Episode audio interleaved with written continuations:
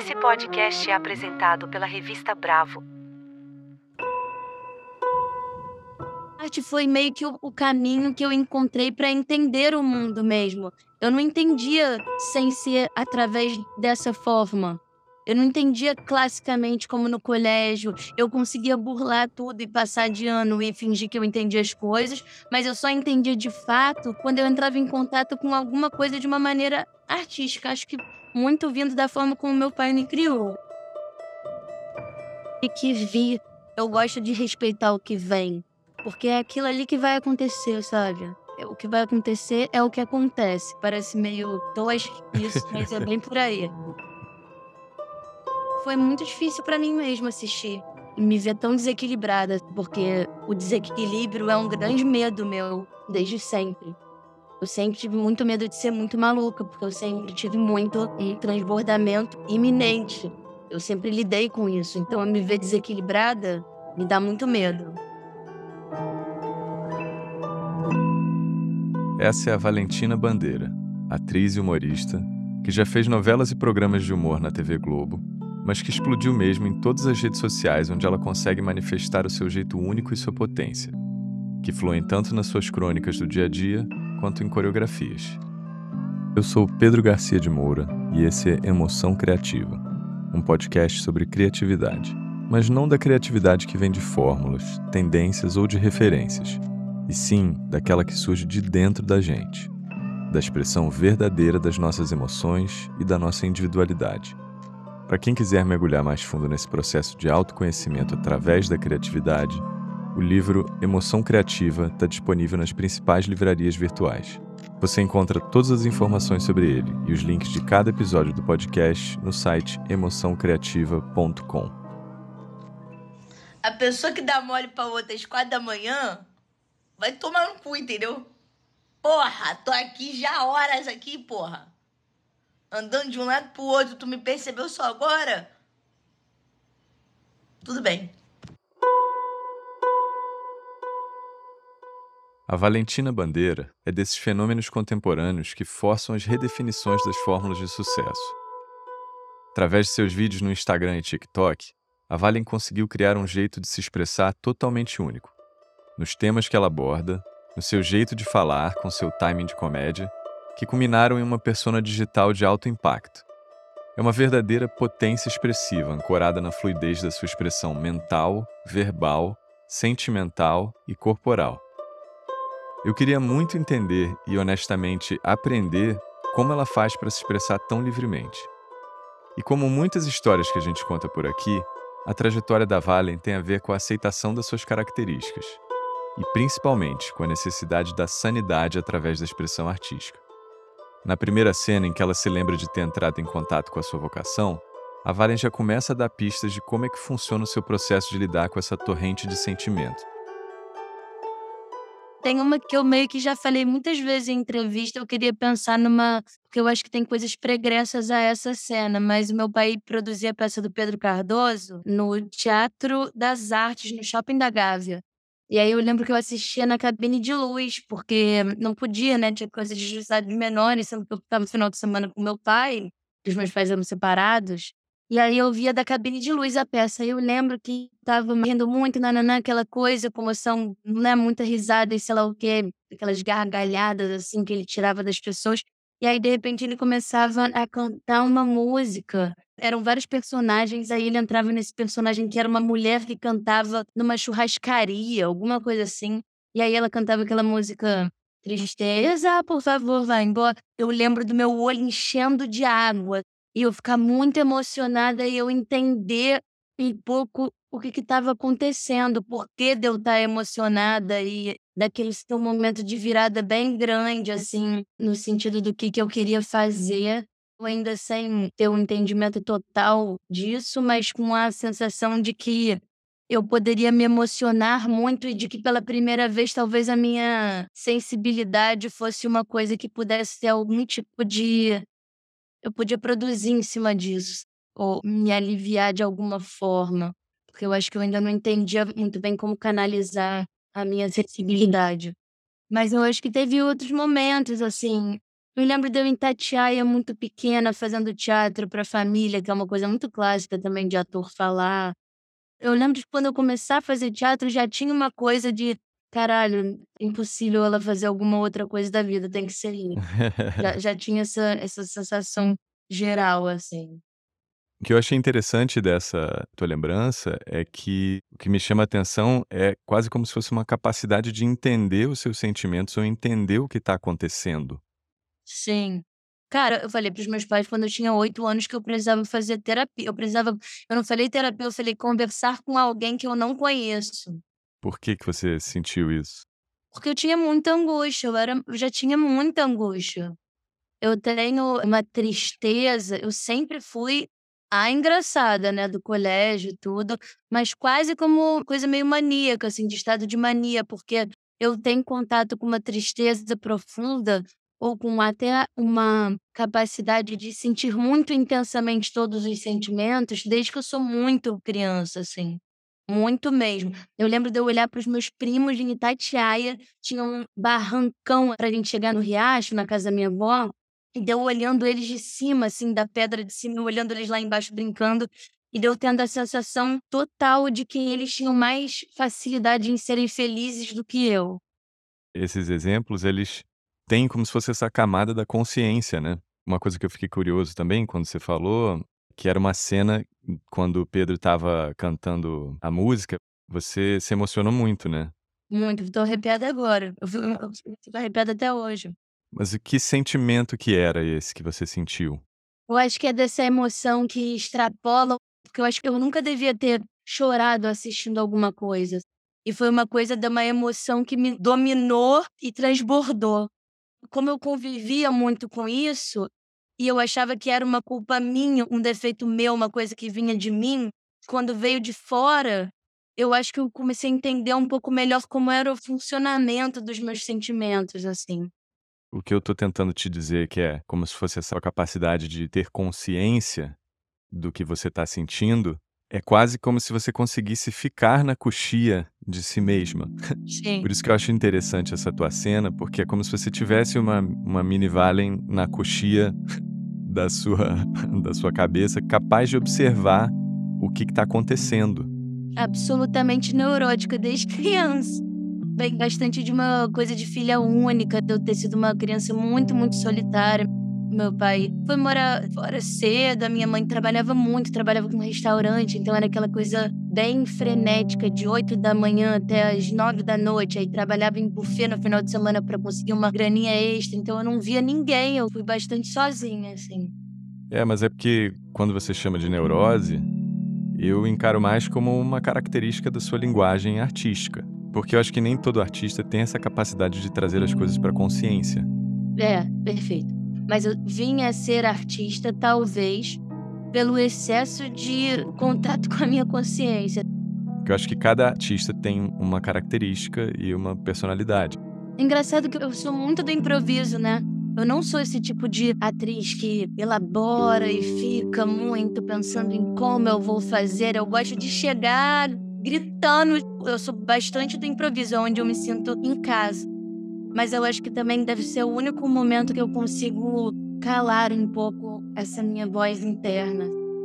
Fico viajando aqui, quase como se esse episódio que você citou, ele fosse um esquema de funcionamento do teu eu artístico, que tem a valem do palco, tem o que, que ela reverbera ali e tem a sua consciência. Eu acho que quando você fala do improviso, é quase como se você saísse da coxia e fosse pro palco mesmo, né?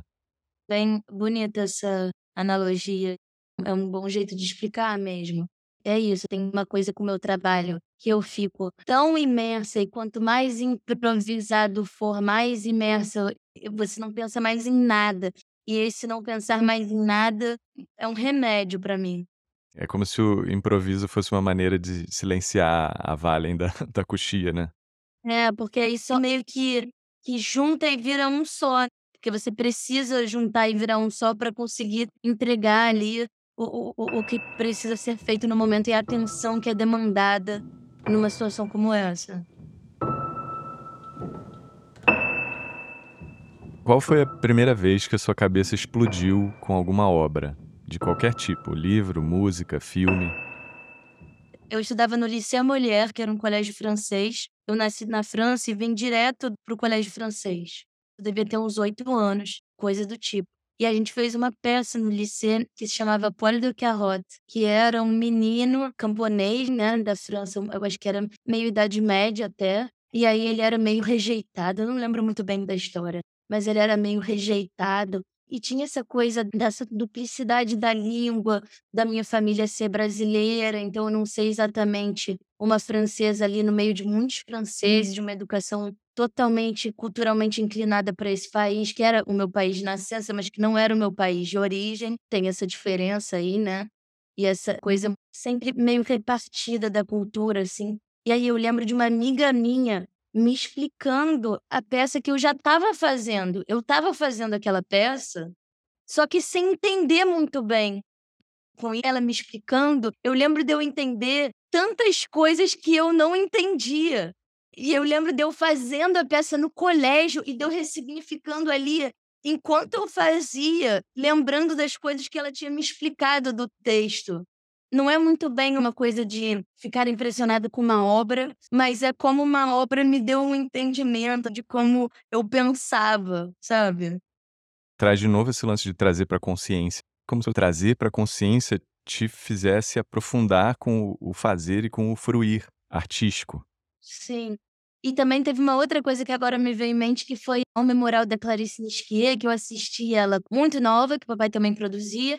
E aí eu assisti ela anos depois, aí eu já devia ter tipo 21.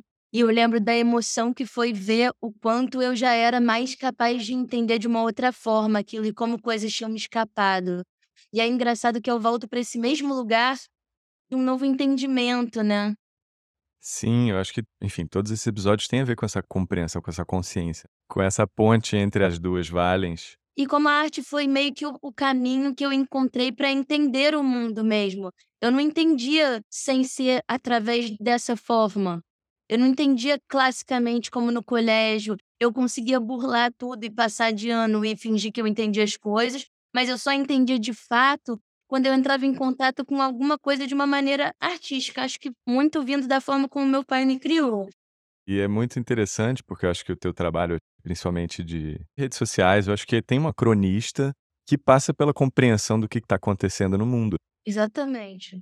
Eu arrumo um jeito um pouco mais lúdico e palatável e engraçado de retratar a realidade. Na verdade, você traz para sua consciência e compartilha com todo mundo. Cara, teve esse vídeo do carnaval, eu tive uma rebordose muito fodida nesse carnaval, muito, muito. Mas muito, foi a pior de todas da história. E olha que eu tô no carnaval há pelo menos 10 anos, mais. Mas tive uma rebordose muito fodida. Aí eu fiz aquele vídeo do pós-carnaval de falando, caralho, não aguentava mais, sei lá o quê. Acabou. Graças a Deus. Eu não tava mais aguentando, gente. Dois meses pra, pra, pra chegar primeiro de janeiro. Agora é sobriedade. A gente vai ter que ficar sóbrio. Mano, aquilo ali me curou de uma forma. Eu consegui levantar depois daquele vídeo. Eu fiquei com vontade de chegar chorando nos stories e agradecer as pessoas por me proporcionarem essa possibilidade. O que, que você acha que te curou? Foi botar para fora ou foi a resposta? Eu acho que os dois, mas eu acho que eu consegui organizar em um vídeo de 90 segundos. Hoje em dia, para mim, é muito fundamental, entendeu? Organizar uma angústia em um vídeo de 90 segundos você descrevendo assim, é quase que como se fosse desenvolver um processo fisiológico de, de expelir angústias através de trazer para a consciência e compartilhar isso com, com o mundo. É psicanálise purinha, da, da palavra mesmo. E, e, eu acho que eu fui fazendo isso quase conscientemente, sem saber. Eu não sei, eu estou trabalhando isso muito com a minha analista. Eu tenho consciência de muita coisa, mas as minhas atitudes atropelam um pouco a minha consciência. Às vezes a minha impulsividade ela é superior à minha consciência, apesar de eu estar consciente das coisas que eu estou fazendo, sabe? Eu ainda não sei explicar isso muito bem, eu ainda preciso explicar melhor, mas isso acontece bastante depois que passo a analisar 20 anos também. Né?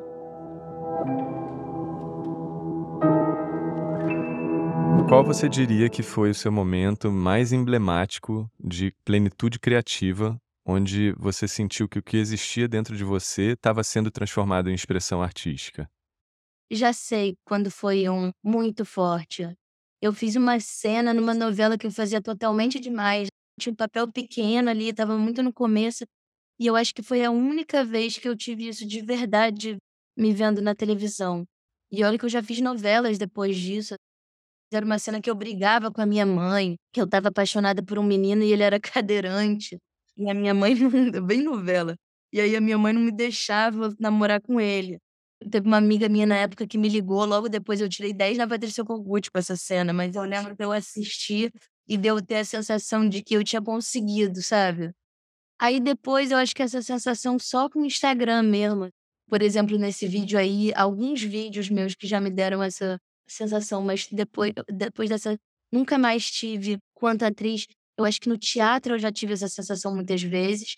Aí depois, como eu fui pra televisão, era um lugar mais desconfortável, era mais batalha do que vitória. Mas eu tive essa sensação na televisão uma vez, e sim, no teatro tive bastante vezes criança.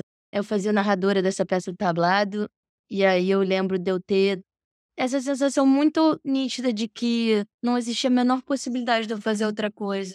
Aí depois eu tive um pequeno hiatozinho.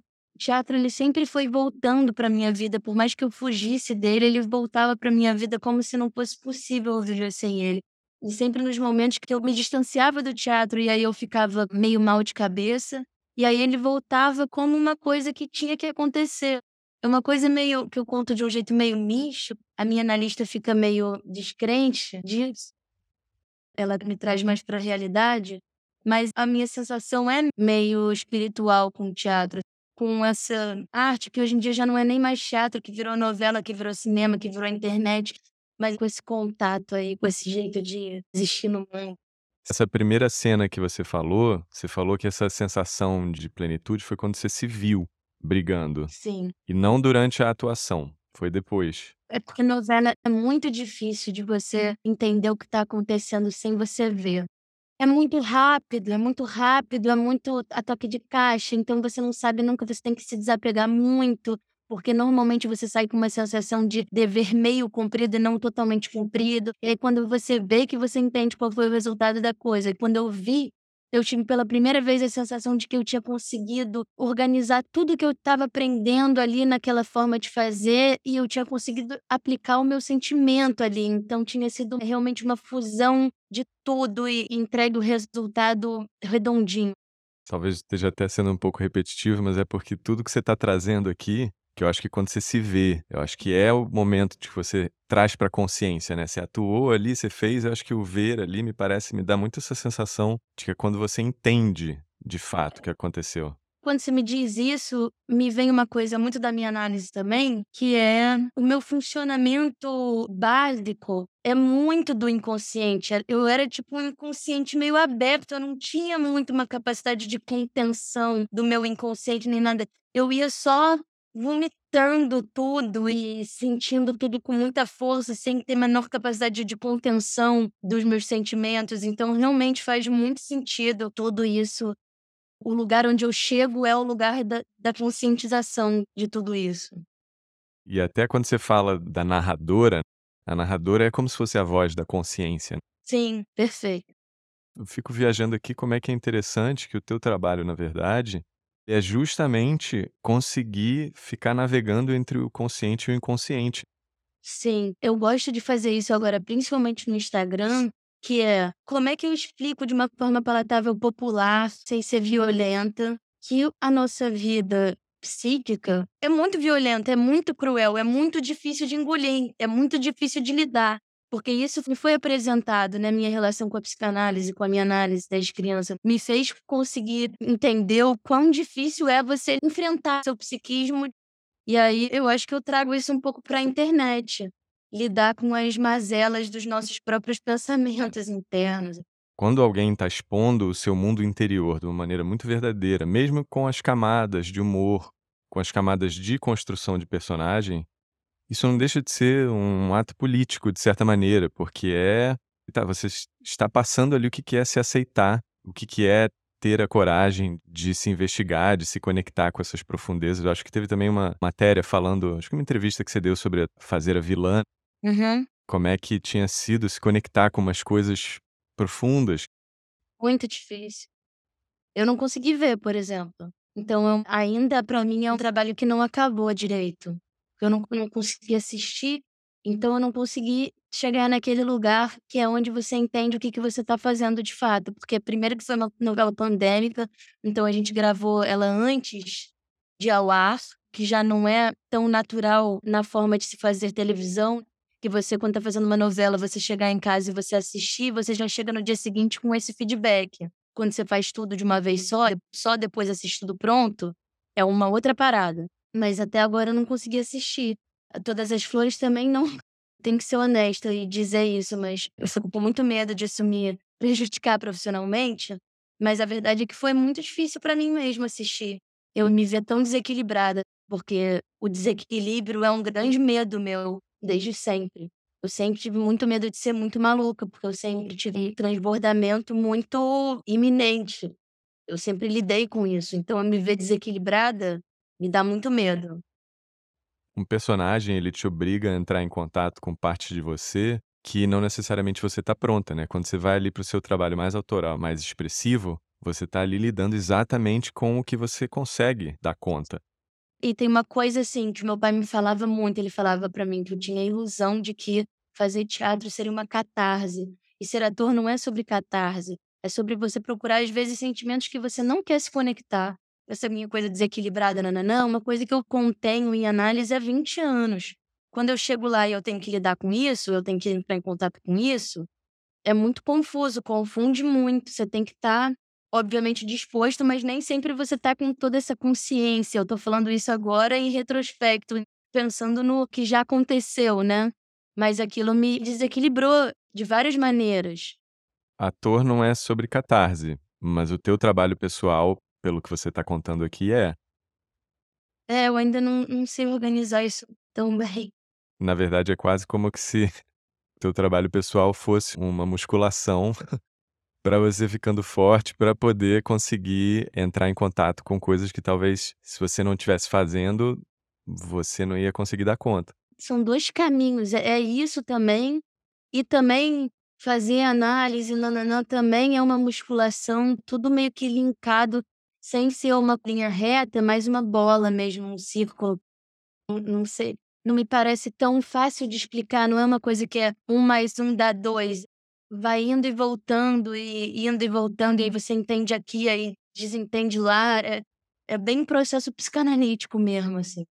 Muito doido, que quando você fala não parece tão fácil de explicar, eu só fico pensando assim, daqui a alguns anos vai ser. É, nossa. A verdade é isso, você é uma desbravadora do seu mundo interior, o seu abrir os caminhos é através de você conseguir entender o que você está sentindo e aí você vai se aprofundando cada vez mais. Mas, na verdade, eu não penso em nada disso quando eu tô fazendo. Eu só chego, leio o texto e começo a fazer qualquer coisa. Eu gosto do qualquer coisa, sabe? Porque aí você vai construindo. É claro que em televisão a gente tem menos tempo, então tem que pensar mais um pouco. Você pensa, você fica elaborando aquele personagem, mas sempre deixando a coisa meio que vir. Eu gosto de respeitar o que vem. Porque é aquilo ali que vai acontecer, sabe? O que vai acontecer é o que acontece. Parece meio tosco isso, mas é bem por aí.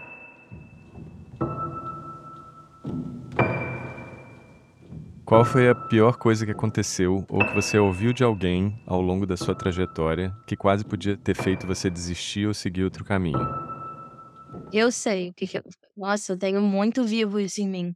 Eu fui fazer uma série é, da Luísa Lima, que era da, com a Letícia Colim, que ela usa crack. Eu fazia uma personagem que era uma paciente dela, que estava grávida, ela tinha um filho. E a gente tentou gravar duas vezes a primeira cena e eu simplesmente bloqueei. Eu lembro de olhar pra Luísa e falar, cara, eu morri, eu morri, eu morri, eu não tô conseguindo fazer nada. E eu que sou uma pessoa que sente tanto, que transborda tanto, que tem tanto sentimento, foi uma sensação de miséria interna, como se eu tivesse perdido uma oportunidade além de uma oportunidade de trabalho e que o meu trabalho é a coisa mais importante da minha vida, então eu tinha falhado, além de ter essa sensação de falhado, eu tinha perdido uma oportunidade de colocar, de organizar essa tristeza profunda que eu sinto. Então aquilo me quebrou muito profundamente, mas tinham mil razões para eu ter morrido naquele momento. Eu não tinha capacidade emocional ainda de botar para fora aquilo e um medo inconsciente de que se eu entrasse em contato com aquilo e botasse aquilo para fora, eu não ia conseguir voltar mais. que é sempre um medo desde criança de não conseguir voltar, que é um medo que me acompanhou muitos anos. Eu acho que hoje em dia já menos, porque né, eu já tenho muito caminho de análise, muito mais entendimento das coisas. Mas tinha isso. Tinha uma coisa com, com a droga também, porque eu, como uma boa adolescente muito rebelde e muito solitária, podia ter cruzado muito esse caminho, então já era também uma outra coisa que me dava medo de entrar em contato. Enfim, foram muitas coisas, mas eu lembro de eu ter morrido por dentro e, e aquilo ser uma frustração que eu demorei, eu acho que um ano para eu conseguir começar a lidar com isso. Falar em análise de uma forma mais leve, não tão torturante, tentando entender conscientemente o que tinha acontecido.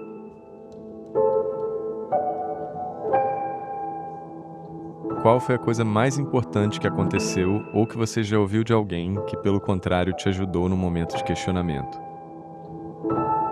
Vou te falar, essa coisa de eu ser atriz, de eu ser atriz eu digo tudo, né? Instagram, todas as mídias, porque não existe fronteira, ser atriz enquanto uma existência mesmo. Isso nunca foi uma questão para mim. Mesmo quando aconteceu esse negócio da série da Luísa, que eu falei, meu Deus, eu não consigo fazer, mesmo quando eu fiquei seis meses sem fazer uma novela, eu nunca achei que eu ia fazer outra coisa. Isso nunca existiu. Eu tinha certeza absoluta. E eu falava isso para minha analista, ela falava que isso era muito ilusório, que, que é sério, mas mesmo, ela me botava na realidade. Ela falava: Isso não existe. Meus amigos falavam: Não existe isso. Você saber o que você vai fazer desde os seis anos de idade, isso não existe. Existe, para mim existe. Eu nunca tive a menor dúvida. Isso não, não, nunca passou pela minha cabeça que eu ia fazer outra coisa. Tanto que eu lembro do colégio, as pessoas falando, ah, eu vou fazer faculdade de sei lá o quê, porque eu quero trabalhar com sei lá o quê. Eu olhava e falava, gente, escolher faculdade, nada disso faz sentido para mim. Eu já sei o que, que eu vou fazer. Eu ia fazer qualquer coisa, qualquer coisa nesse sentido. Nem que eu trabalhasse com comida, eu ia ser uma, sabe? Eu ia arrumar algum jeito de me expressar dessa forma. Não ia ter a menor possibilidade de eu fazer. Eu não consigo nem me dar nervoso, me dá até um pouco de ansiedade eu pensar que eu poderia já ter pensado em fazer outra coisa. É bem obsessivo mesmo. Que conselho você daria para você quando você estivesse começando, não em termos de carreira, mas em termos de busca expressiva? Ou seja, o que você aprendeu ao longo dos anos sobre como acessar criativamente o seu material interno? Todo mundo fala uma coisa meio assim, né? Mas eu acho que eu ia falar para eu confiar na minha maneira de me expressar. Porque eu tive muita opressão familiar, assim. Meu pai me oprimia muito com o jeito de fazer. Ele achava que o único jeito de fazer seria eu fazendo teatro. E eu nunca me identifiquei com esse jeito que ele queria que eu fizesse a coisa. Eu sabia que eu ia construir por uma outra maneira, eu só não sabia exatamente como. Já estava construindo a minha maneira de me expressar. Então, acho que eu ia estimular, confiar bastante na minha maneira de me expressar. E hoje você diria que você confia nela totalmente? Sim. Acho que o Instagram me deu isso de verdade. Tipo, eu inventei um formato ali. Eu inventei um formato, eu não peguei de lugar nenhum. É claro que é uma união de várias coisas, eu tenho mil referências e tal, mas aquele formato ali eu inventei. Eu acho que essa sensação de eu ter criado esse timezinho, o meu jeitinho de falar, o meu nananã, por mais que ele vá se transformar e que aquilo vai exaurir, que não vai ser para sempre daquela forma, eu acho que aquilo me deu uma confiança de que eu sou capaz de inventar a minha própria expressão, a minha própria maneira de se expressar, multimediática, atual, eu tenho essa capacidade de leitura do que está acontecendo e exatamente aonde vai florescer, porque é sobre a atualidade da coisa. E eu sempre acreditei na arte como uma elaboração do presente, do que está acontecendo no presente. Eu gosto de arte popular, então também você fazer o que está acontecendo na atualidade também é popular. Acessar as pessoas era muito importante para mim. Eu não queria fazer teatro alternativo na quarta-feira com uma plateia de cinco pessoas, sem críticas, porque eu tenho muitos amigos que fazem isso e que fazem coisas brilhantes, mas não era o que eu queria fazer. E durante muito tempo eu achei que essa era a única forma de se fazer, e eu já sabia que eu ia ser atriz e que eu não ia fazer desse jeito, mas eu não sabia muito bem de que jeito eu ia fazer. Quando você fala popular, eu entendo também pop. Eu acho que o agora é um dos veículos do pop, né? Difícil você estar falando de alguma coisa que aconteceu muito tempo atrás, você já fica nichado quase que por definição. Isso. E aí vem uma coisa muito específica da minha criação francesa, que é esse, cara, esse trauma de tudo que é antigo é muito melhor, entendeu? Eu tive um pai assim, e eu, eu tive uma escola assim. Na França você não inventa nada, tudo arcaico e antigo. E eu tinha um pânico disso, não conseguia entender o porquê. Então, tipo, quase que você ser pop é quase que fruto daquela rebeldia que você falou ainda. Era uma contracultura ali, cara. Eu gostar de televisão brasileira, televisão aberta, eu queria trabalhar na televisão aberta, foi totalmente contra a cultura de tudo que eu. da onde eu vim. Eu tive família francesa, uma educação completamente da nobreza e da burguesia. E eles esperavam que eu fosse erudita, que eu fizesse peça do Molière para sempre. Tipo, eles queriam isso. Quando eles viram que eu estava assistindo Sônia Abrão e que não tinha como me conter de maneira alguma, foi, foi muito problemático, muito problemático. A gente vê, é muito triste, é muito. Ah, mas ai se fosse comigo, sabe? Eu ia falar, vem cá, sua perua desbotada, por que, que você não vai bater cabelo com a sua avó? Porque realmente é assim que você dá o troco quem faz. Eu lembro de frases assim do tipo, Valentina tem escolhas medíocres de carreira. E eu já ganhando dinheiro, um dinheiro que ninguém ganhava. É quase que aquela cena da, da não aceitação do cadeirante. Exatamente. Pode ser, pode ser que eu tenha tirado bastante disso pra pôr ali naquela cena, por isso que deu tão certo. Voltando a esse ponto da sua confiança que você falou que o Instagram te deu, você acha que foi esse reconhecimento, sucesso, ou você ver que aquilo ali estava dando conta do que você sentia? Cara, eu acho que tem os dois, tá? Tem um, um reconhecimento a posteriori, mas tem a primeira sensação que é quando você sabe que aquilo vai dar certo. Que é tipo, caralho, eu consegui fazer, elaborar, e, assim, eu consegui a união de. Eu lembro daquele vídeo do Pedro Scooby que eu falava, tem que tomar cuidado com o outro carioca. Que eu peguei um bagulho que tava no BBB, que tava no hype, eu tava no auge do entendimento do meu tempinho de humor, foi uma fusão de tudo. Quando você sente, você faz tipo, putz, consegui pegar tudo. E tem que tomar cuidado com o homem hétero carioca, hein? Que tu tá rindo, de repente tu se apaixona por um Pedro Scooby. E, e você não sabe como é que aquilo aconteceu. Tu começa rindo, de repente tu tá pelado. É uma cilada. Tu vai começar a fazer uns negócios gostosinhos. Quando tu vê, tu arrumou uma dor de cabeça pra tua vida. Encaixou, né? É isso, achei. Essa sensação do achei, ela precedeu o reconhecimento, o reconhecimento veio. Mas essa sensação que eu acho que eu amadureci. Eu fiquei mais velha ali. Eu fiquei mais mulher. E eu acho que quando você fala do teu interesse pelo popular e pelo pop, acho que nada é popular ou pop quando não pega na veia. Então eu acho que tem essa compreensão de que, tipo, eu sou pop. Exato. Sempre quis ser. Sempre. A estratégia deles foi muito ruim, porque eles me deixavam muito tempo sozinho em casa e eu assistia televisão escondido. Que conselho a sua criança daria para você hoje em termos de processo criativo? Cara, eu acho que a minha criança ia falar para eu não ter medo. Eu, eu acho que a minha criança me falaria isso agora e eu falaria isso para minha criança. Não ter medo do sentimento, porque não vai morrer, não morre. Não ter medo da minha capacidade de sentir tão intensamente as coisas. Não vou morrer disso. Eu acho que eu falaria isso para minha criança e a minha criança falaria isso para mim. Nesse episódio com a Valentina Bandeira, ela contou como a sua vocação e quase toda a sua relação com a arte passam pela compreensão do que ela está sentindo. Como se ela fosse capaz de se observar da coxia ou ligar o modo narradora, para poder dar conta da torrente de sentimentos, muitas vezes difíceis, que circulam entre o seu mundo consciente e o inconsciente. E parte essencial desse ciclo é o compartilhamento. Parte tão integral, na verdade, que ela nunca teve dúvidas disso da sua certeza de ser atriz. Uma fé, na verdade, tão fervorosa a ponto de deixar amigos e psicanalistas incrédulos. E também tem o lado oposto da fé, que é o medo, ao se confrontar com a impossibilidade de atuar. Como quando ela sentiu que tinha morrido, ao não ter condições de interpretar a cena em que ela faria uma usuária de crack grávida. A outra parte que completa esse ciclo de funcionamento, ou de equilíbrio da Valentina, tem a ver com a sua paixão pelo improviso como se a energia e o estado de presença do improviso pudessem silenciar sua capacidade crítica. a Valen da Coxia, colocando o holofote na atriz, que vive e sente.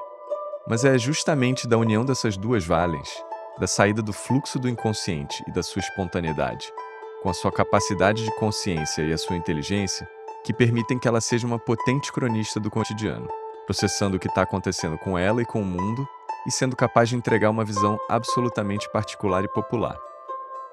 Popular, porque até por vocação ela entende que o papel dela é de grande alcance.